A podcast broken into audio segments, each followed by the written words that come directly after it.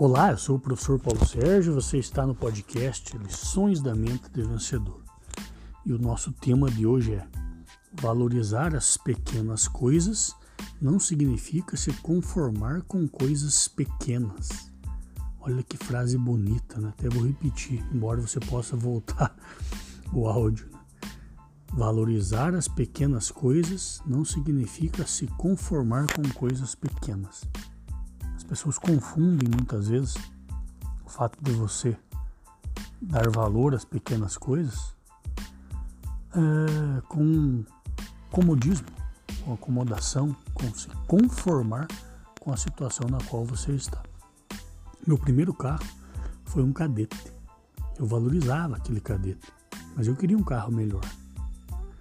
Com o passar dos anos, fui criando metas, principalmente metas de vida, e eu fui conseguindo novos e melhores carros.